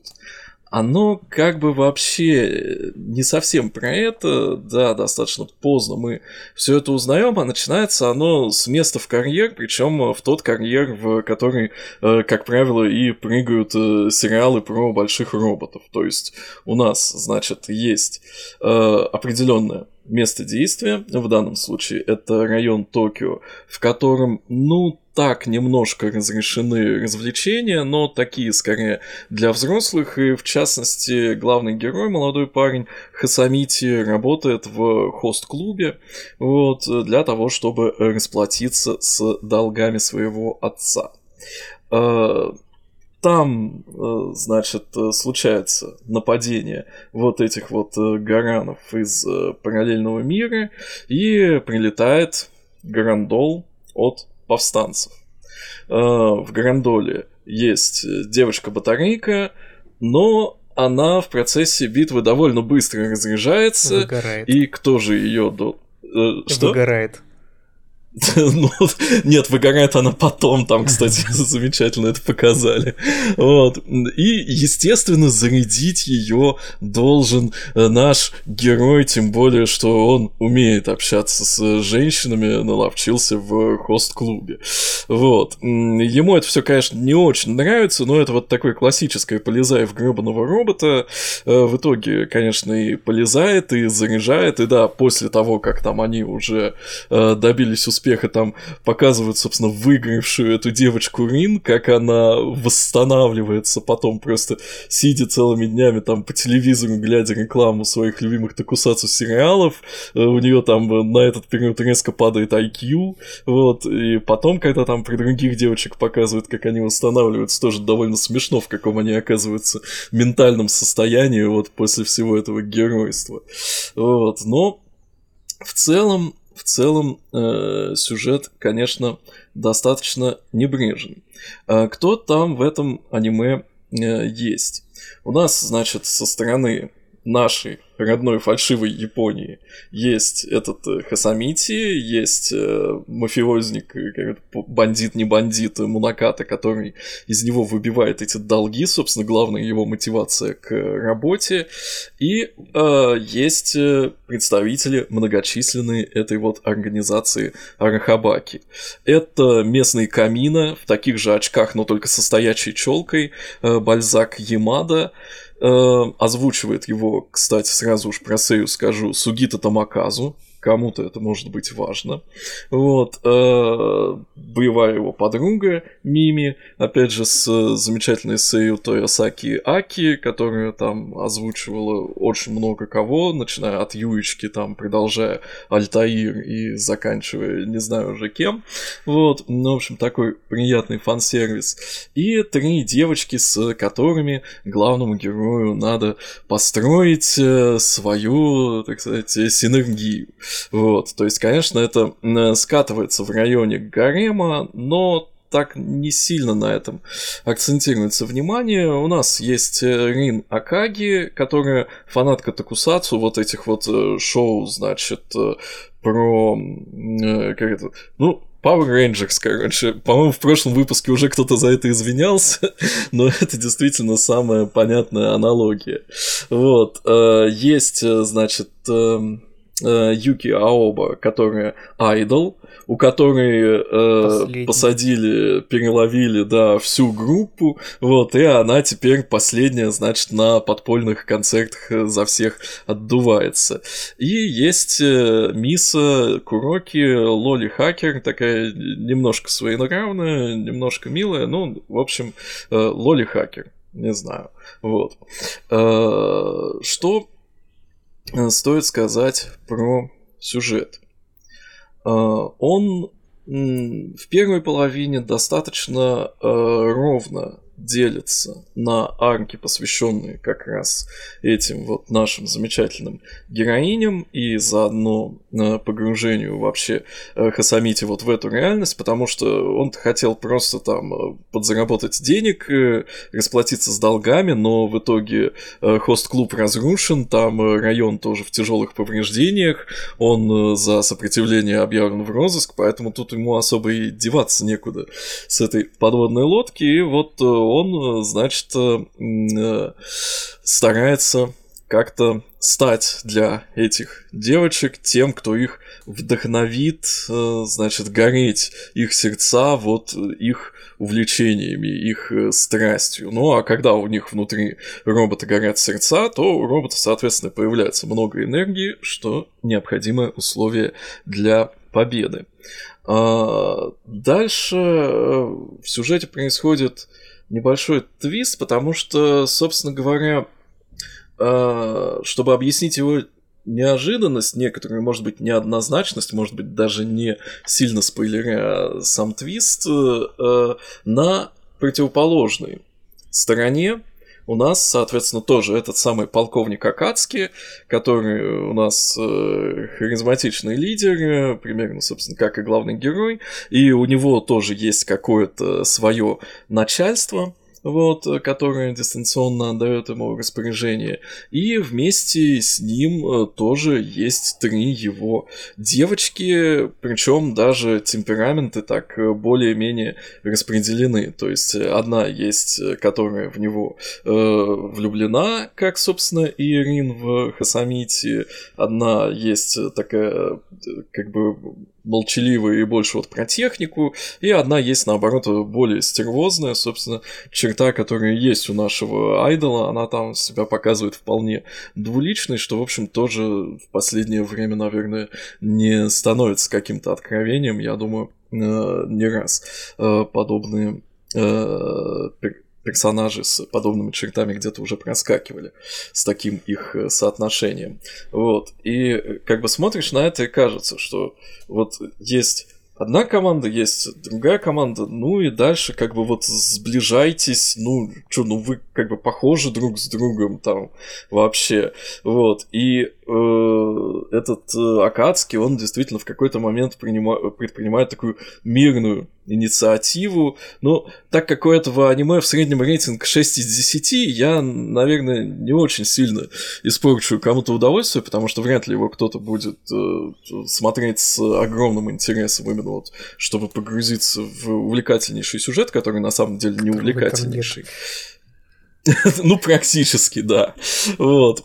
И э, Акацки, значит, решает, как вот там в Японии бывает айдол, там, может быть, еще кто-то устраивает забег по стране, вот, э, своими собственными ногами, чтобы, значит, везде пообщаться с людьми, как-то вот наладить отношения. В общем, ему его начальство разрешает предпринять такую вот э, мирную инициативу, жест доброй воли. Вот. А повстанцы наши доблестные, они все это срывают. Они перехватывают трансляцию, они всем, значит, э, говорят, что нет, это все плохие парни, а мы вот хорошее сопротивление, и в наших сердцах там это магма там течет в венах, в общем, вот такая культура жива, приходите все на место старой Акихабары и будем, значит, э, возрождать э, наши прекрасные увлечения. Вот. И с одной стороны, они, конечно, поступили, ну, не очень хорошо. Вот, так с абстрактной этической точки зрения, с другой стороны, э, люди действительно пошли возрождать Акихабару. Вот. И, в принципе, в какой-то момент там действительно вот главные герои из э, параллельного мира, из имперского, и главные герои вот из этого мира, они встречаются и проводят друг вместе с другом какое-то время, но, к сожалению, это ни к чему не приводит, потому что как только э, становится понятно, что они на самом деле по разные стороны баррикад, там э, никакой от дружбы не остается даже и следа, и, в принципе, концовка весьма невыразительно, скажем так. То есть вот э, даже эти отдельные арки девочек, которые были в начале, там вот Урин в конце меня, например, растрогал, вот про все эти э, детские воспоминания, про эти вот э, шоу в парке, где, значит, там добрый герой там с кем-то борется. Вот, это как-то и то было, ну, больше цепляло, чем то, чем закончилось все аниме вообще. Вот. Но помимо того сеттинга, который, э, к сожалению, большую часть времени остается за гранью, э, повествования. И э, как бы даже если бы вот сделали, как в Girls on Panzer в первой серии, там такой вот черно-белый фильмик, значит, про Сен Шедо, это женское танковое искусство.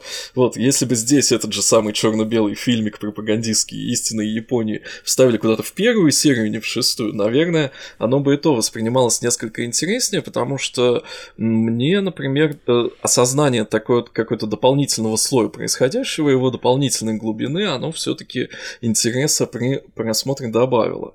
Но э, помимо этого, э, стилистически это в первую очередь комедия. И там действительно есть несколько моментов, э, на которых я вот прямо посмеялся, прям вот от души. Моментов просто забавных там еще больше, и в принципе с одной стороны, я вот пытался нагуглить э, что-то про режиссера, там, про сценариста, но это, в принципе, люди без, ну, какого-то э, большого имени в индустрии, без большого опыта, который вот там позволил бы им с учетом прошлых работ сделать вот что-то новое на хорошем уровне. Тут э, люди, судя по всему, явно экспериментировали э, и что-то, возможно, даже сочиняли по ходу, но экспериментировали с душой. Там э, достаточно таких отсылок вот именно к отаку культуре, собственно говоря, сама по себе Акихабара, некая тайная подземная часть Акихабары, где хранятся артефакты прошлого, типа э, картриджей с видеоиграми для игровых консолей. Там, э, значит, жители, ушедшие под землю, вот такие истинные отаку, там 9000 тайтлов, э, которые выглядят при этом как темные маги из Final Fantasy в остроконечных шляпах с такими посверкивающими глазками. Вот, э, видимо, трансформировались после 30. И э, uh, как бы вот хранители, да, этой древней культуры, там, держащие в морозилках э, диски, которые не переиздавались, чтобы там это никак не э, исчезло, там, поклоняющиеся практически религиозно лолям, ну и так далее и тому подобное. Собственно, и выставочный центр там не раз мелькает, в котором проходит комикет. И в целом э, масса таких вот приятных небольших вещей. Но, говоря о вещах больших. Э, с сюжетом там, конечно, беда. Единственное, что я бы все-таки отметил положительного, Э, это, ну, такое, скажем, очень легкое для усвоения пищи, такой куриный бульон, наверное, вот из мира аниме, э, когда вот бывает, когда приходишь уставший там, не хочется сюжета крутого, не хочется графона, не хочется вот, э, как в Данмай, по-моему, мы еще обсуждали или с кем-то там тогда, что Бывает, что не хочется смотреть хорошее аниме. Вот то, что аниме хорошее, оно как бы тебя обязывает смотреть его внимательно, потому что там в него вложили столько усилий, сделали с любовью, вот, и как бы ты чувствуешь себя обязанным эти усилия оценить, хотя бы в какой-то мере, в которой можешь. Вот. А тут э, приходишь, просто включаешь, э, видишь там девочки милые, там шутки прикольные, э, сюжет, э, в котором ничего не напрягает в силу как раз того, что он э, достаточно недалекий, скажем так, вот, и очень предсказуемый, и просто сидишь там, э, релаксируешь под ужин, и все у тебя хорошо, причем каких-то проблем, допустим, с графикой, с анимацией там вопиющих нет, оно смотрится, ну, не шедевр, конечно, но по сравнению там со многими аниме, которые выходили, например, в нулевых, оно смотрится весьма достойно, там никого не перекашивает, я не знаю, не падает детализация на ноль и так далее. Вот. И последнее, что я бы, наверное, хотел сказать, э, упоминал я уже э, Сею, э, но не рассказал отдельно про Сею, которая озвучивает э, Рин, нашу любимую, а озвучивает ее э, iFirus, молодая, стремительно восходящая звезда э, войс-эктинга, которая э, дебютировала в «Гантелях», в роли главной героини Хибики и спела там же вместе с напарницей заглавную песню Онигай Масл и э, постила там какие-то, значит, видосики, материалы про спортзал уже непосредственно, как она там туда ходит. И это подхлестнуло ее популярность. Она озвучивала совершенно замечательную Ирипио из э, Ошибуду. Это вот там, чтобы э, моя, значит, любимая айдол попала в Будакана, я после этого могу умереть. Там вот у нее есть безумная фанатка, э, в образе которой тоже Айфайрус выступила. Ну и также там э, в Парикуа, еще в каких-то э, мультиках не настолько э, замеченных, ну, во всяком случае, мной она была, но у нее в целом э, любопытная биография. Имя не вполне обычное для Японии, да, ну, Ай обычное, а Файрус это, собственно говоря, э, фамилия, э, э, да, наверное, все-таки имя э, или фамилия. Она выглядит как Хафу, точно не как японка. Да, вот. Она выглядит как Хафу, у нее отец египтянин, э, собственно говоря, поэтому ее так странно и зовут.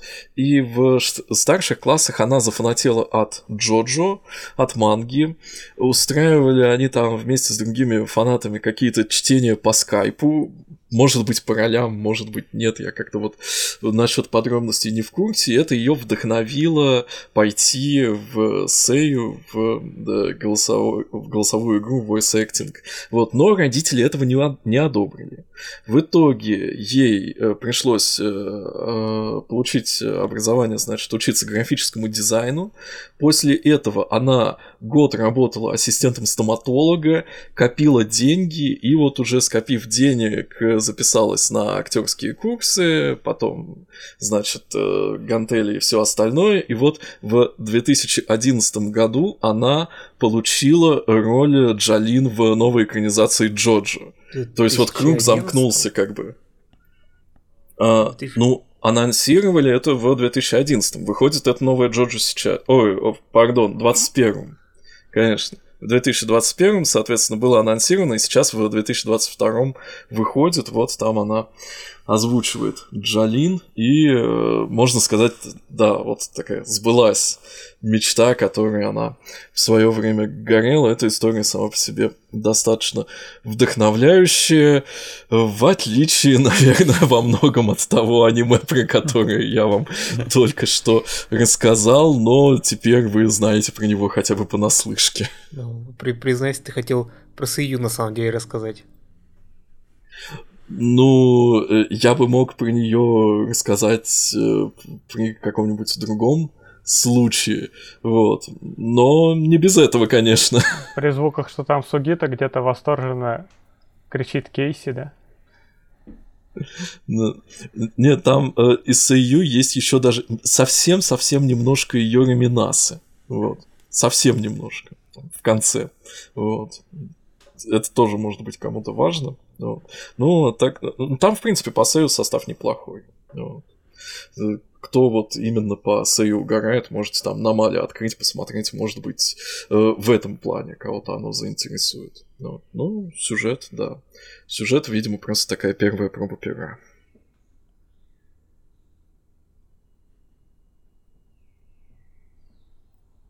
Все, наверное, отбивочкой. Наверное, да. Никто ничего не хочет добавить. Ну, судя по тишине, нет. Нет. Да, прекрасный спич. А как же Макрос Дельта? Ну, так я сейчас, сейчас как раз я буду рассказывать про Макрос Дельта. Так вот, в 2016 году... Ладно, ладно, я буду говорить не про Макрос Дельта. Я буду говорить про другой мультик. Сильнейший электромагнитный импульс уничтожил почти всю Землю. 99% населения погибло. Зверх сверхновой бета Южной Гидры в 20 го- световых годах от Солнечной системы превратил практически всю Землю в пустыню. Конец. Нет, ну, на самом деле это начало.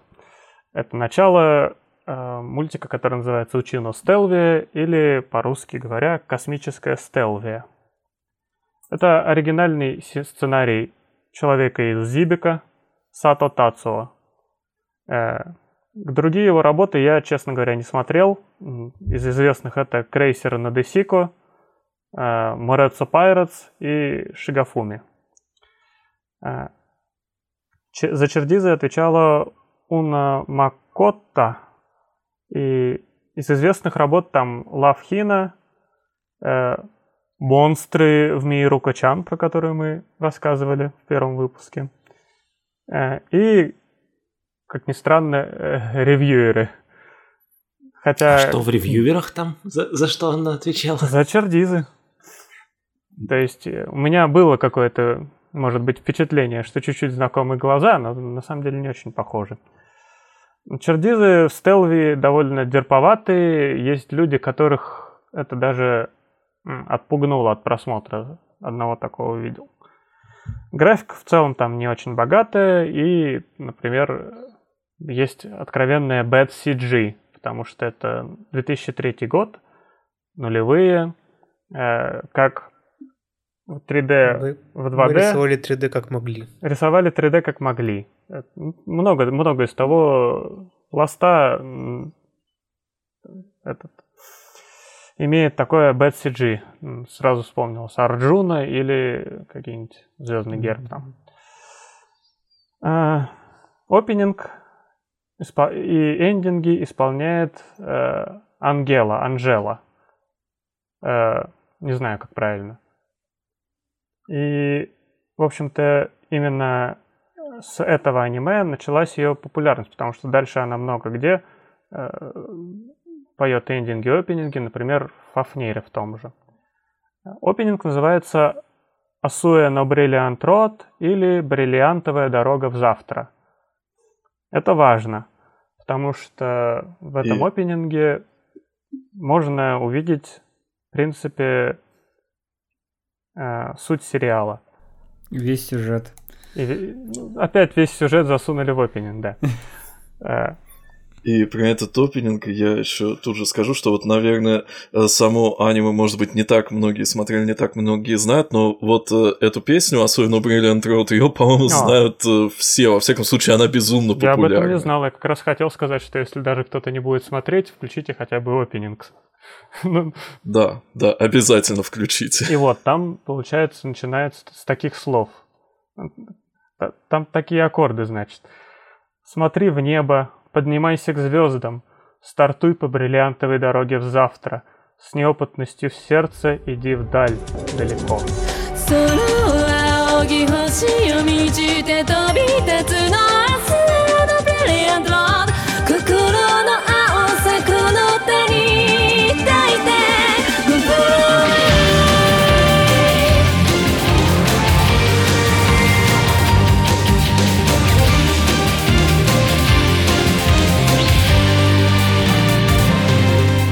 Практически как у Брэдбери в земляничном окошке.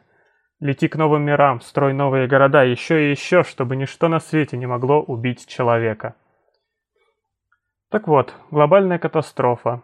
И 200 лет спустя глобальной катастрофы по бриллиантовой дороге в будущее идет слегка бестолковая, бесполезная и упрямая девочка кота Сашима, и она отправляется в зеленый космос с банкой кон- компетто в руках, чтобы дружить и вспоминать о Земле. Где-то при слове компета шлепнулась на пол другая бестолковая девочка, Ханата Кабата, конечно. Э, Отправляется Ката Сашима на одну из пяти станций основ, которая называется Стелвия. И станции эти служат для того, чтобы стать щитом Земли от того, что летит за первой волной, уничтожи- почти уничтожившей Землю. Э, За ней летят материальные остатки самой звезды, которые, если долетят, ну, будет совсем все. Вместе с другими, не менее бестолковыми девочками-мальчиками, ей предстоит стать космическим кадетом и будущим защитником Земли. Более того, именно в ее процессе ее обучения как раз и э, предполагается долет этой э, второй волны. И сама защита от нее называется Great Mission, Великая миссия. И все эти космические кадеты, они должны вместе противостоять всему. Ни шагу назад, ни шагу на месте, а только вперед и только все вместе. Вот так. Персонажам предстоит довольно долгий путь, который сильно э, замешан именно на познании себя, своих пределов, своих талантов, своего предназначения. А, То есть в процессе обучения э, разные персонажи, у них есть разные сильные стороны, и кто-то натыкается на стену в одном направлении, приходится сдаваться, идти в другом. Э, И так происходит с каждым сериалом, и э, с каждым персонажем, и им нужно расти, преодолевать себя. Э, И снова э, это опять-таки есть в опенинге, э, в строках песни Анжела. «Коль зависти предашься, то гордость потеряешь за саму себя. Раскинь невидимые крылья, лети выше со своими мечтами, ибо ты — личность». Преодоление себя в пути вперед помогают там друзья, учителя, любовь. Э, И это тоже очень важные темы. Я не буду поименно перечислять персонажей, потому что их ну, довольно много, и они очень хорошие. Это люди будущего. и Они, конечно, намного лучше, добрее и храбрее нас. Не те, конечно, совершенные люди, холодноватые, как у Ефремова, или не эксцентричные прогрессоры мира полдня. Скорее, они похожи на булычевских Алисок и Николок э, из, э, то есть наивных э, и невинных, но при этом э, имеющих общие с нами черты, только все самые лучшие. Э, Получается, результатом их пути сперва идет защита Земли от остатков беты-гидры. И когда эта миссия увенчивается успехом, э, ну, это не, сказать, что это спойлер, потом происходит столкновение с неизвестным. Когда закончилась великая миссия, э, на одной из станций Ультиме, которая самая дальняя, и на которой, кстати говоря, работает русский экипаж в основном, на ней происходит что-то странное. И получаются недомолвки, недостаток информации, и возникает страшное подозрение. То есть это самые страшные серии из Стелви, что а что если на этой станции после этих 200 лет, где люди шли к Великой миссии, что если эта станция Ультима планирует войну? И на этих мыслях, даже если это просто подозрение, то надо как-то начинать превентивные меры. Потому что если начать, что это, это будет предательство. На эти страшные серии э, недоразумения развеиваются, потому что оказывается все дело в новом природном катаклизме и действиях чужой цивилизации, э, которая становится причиной всего. Я не буду опять-таки подробно рассказывать, что происходит при этом. Э, в финале мы вновь видим борьбу единого человечества с этим катаклизмом, самоотверженную и гордую. А зачем смотреть это? Ну, в принципе, по-моему, все, что я рассказал, как раз-таки это и есть причина смотреть. Путь к звездам долг. И э, Стелви мы видим именно такую советскую, э, в хорошем слове, советскую фантастику. Как через тернии к звездам практически. Ну, через тернии к звездам там все-таки другой был смысловое наполнение, но э, именно вот этот дух оптимистичный, как я уже упоминал, mm. Ефремова, то есть э, там, если персонажи не похожи, то антураж довольно похож на него, или Мир Полдня, или опять-таки Булычев. Оно хорошо заканчивается? Заканчивается хорошо, да. Отлично. Надо посмотреть.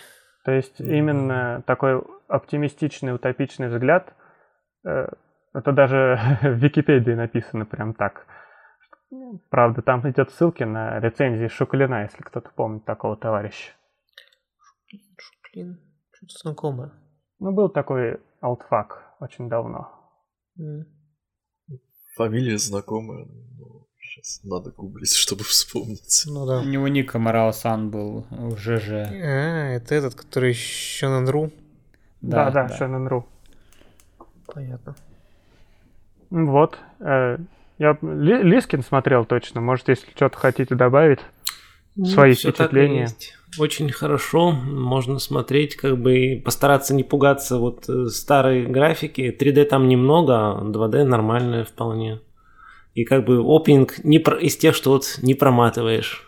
Это очень такой, а, не, ну, не еще, каждый еще, сериал. Еще один минус, э, похожий, кстати, на минус в Ревайсе, это у нас имеется твердая научная фантастика, и обязательно нужно было засунуть меху. То есть иначе? там такая довольно м- нефункциональная меха, то есть она не, не, не как классическая, но она там есть. Там есть большой человекоподобный робот, который там нафиг не нужен, по сути, но достаточно было обойтись ну, кораблем классического вида, но там он есть. В общем, это... Да. Знаю одного человека, который из-за этого дропнул. Сколько твердости по шору ваша фантастика? Ну, это начало 2000-х. Там, в принципе, меха была на, на совсем другом уровне популярности, чем, чем сейчас. Возможно, тогда добавляли меху просто с мыслью о том, что, ну, может быть, хоть так это кто-нибудь посмотрит. Каждое десятилетие мехом на совершенно другом уровне популярности – и непонятно даже, она умирает или наоборот набирает популярность. Ну, я не знаю, когда ты смотрел э, ролик, где была компиляция всех опенингов аниме какого-то там года, это был на годе 2001, там типа, ну, 80% это была меха. Mm. Кстати, раз я уж упомянул сегодня и Фафнер, и Стелвию, то с Фафнером объединяет э, именно вот эта невинность персонажей, э, детей, которые ну, не ждут от ничего, не ждут ничего плохого. И, э, а с Ревайесом это получается похожая завязка. Идет э, защита Земли от глобального природного катаклизма. Идут, и там дети на космической станции и там, и там. Но в одном они под присмотром взрослых, а в другом нет. И Да, это очень. получается совершенно две, две стороны одной и той же монеты, э, несущие совершенно ра- разную атмосферу. Повелитель мух с рыцарями 40 островов. Там Да, а тут, а тут, а тут, а, Тут девочка, с которой далёка, ничего не да. случится. Да, да, да, точно. Я, кстати, как раз сейчас перечитываю Булычева. И как? Ну вот, так. А- Алису или там Алису. Другие рассказы я давно читал, у меня там был, был сборник. Ну вот. Алиса хорошая, только я не знаю, я не знаю, смогу ли я сейчас это перечитывать. Ну, она забавная. Ну, да. Я при племянничку подарил тоже книжечку про девочку, как, с которой ничего не случится. Вот. Можно вслух Вроде читать. нравится. Так легче многое заходит и много нового узнаешь сам то, что не видел раньше. Ну, знаешь, пле- племянник достаточно взрослый для того, чтобы ему можно было уже не, не читать чего-то вслух. Вот. Самому себе читать вслух, самое то. Я не помню, Мгм. чтоб мне вообще когда-то читали вслух, потому что где-то в пять лет я научился читать, и уже дальше неинтересно было слушать. Ну, все обычно учатся читать, но потом вот когда там, если вот спать ложишься, то очень приятно послушать, даже когда ты сам умеешь читать. Ну, я сейчас почти спать лег, когда слушаю. Вот кто-то нас будет слушать тоже и засыпать. Да. Ну, в общем-то, это все, если вы не хотите ничего добавить про Стелви. Это, в отличие от э, ваших сериалов, это смотреть, которые должны все, на мой взгляд. И совершенно никаких компромиссов. На самом деле, да, очень хороший сериал. Сейчас можно Да, это не посмотреть. Макрос Дельта. А Макрос Дельта тоже смотрите, или хотя бы послушайте. Там тоже песенки отличные. Да, песенки в Дельте хорошие. Что есть, то есть. Ну, тут даже я скажу, что есть хорошие песенки в Дельте. И Кинай Бордерлайн или Жираф Блюз. А, нет, это этот, которая поет как её, Фрейя. А Химицу, та-ра-ра.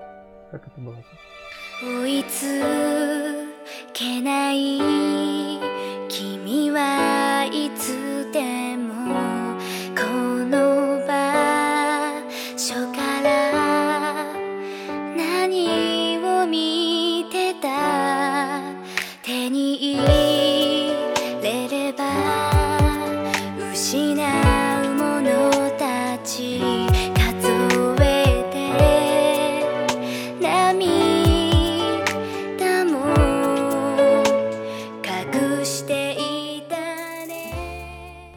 жираф и блюз, по-моему. Да, это и есть Жираф Блюз. Я не И Они на самом деле есть во все... в исполнении всех там. А, есть ну даже и Аксия. Аксия, да. Лучший момент в сериале, девятая серия там была с Аксией.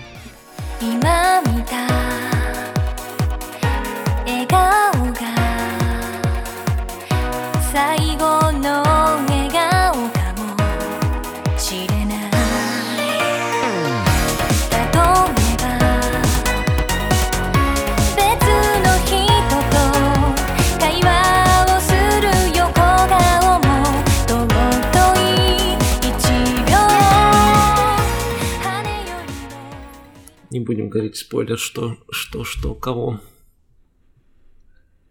Ну, думаю, на этой позитивной ноте. Хорошо, давайте заканчивать этот выпуск Да, я, я устал и хочу кушать. нашего подкаста про Макрос Дельта. С вами были... Спецвыпуск. Да, спецвыпуска про Макрос Дельту. Я же обложку сделал с, с дельтой. Отлично. А, так что, да. С вами были... Кто там? Лискин. До свидания. Слушайте нас и пишите, пожалуйста, отзывы. Мисима. Да, всем пока, всего хорошего. Проб. Пока-пока. И Макрос Дельта Чан. Не Нави. смотрите Макрос Дельту, не смотрите! Всем пока. Пока. Пока. Пока. Ка- Ладно.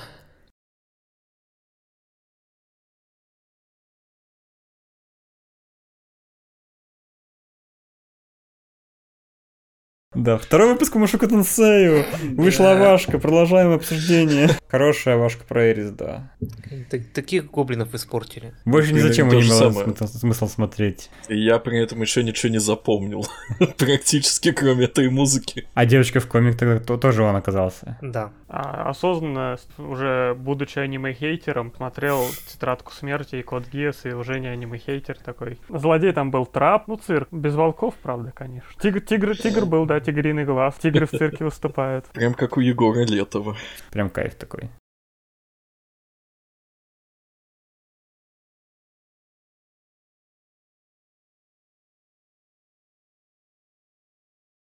Сейчас как раз я буду рассказывать про макрос дельта. Да, не макрос дельта, очередной а макрос дельта. Прям как макрос дельта. И называется макрос дельта. Если вы хотели посмотреть макрос дельта, Ладно, ладно, я буду говорить не про макрос дельта. Да, это не макрос дельта. Не смотрите макрос дельту, не смотрите. Гори, гори!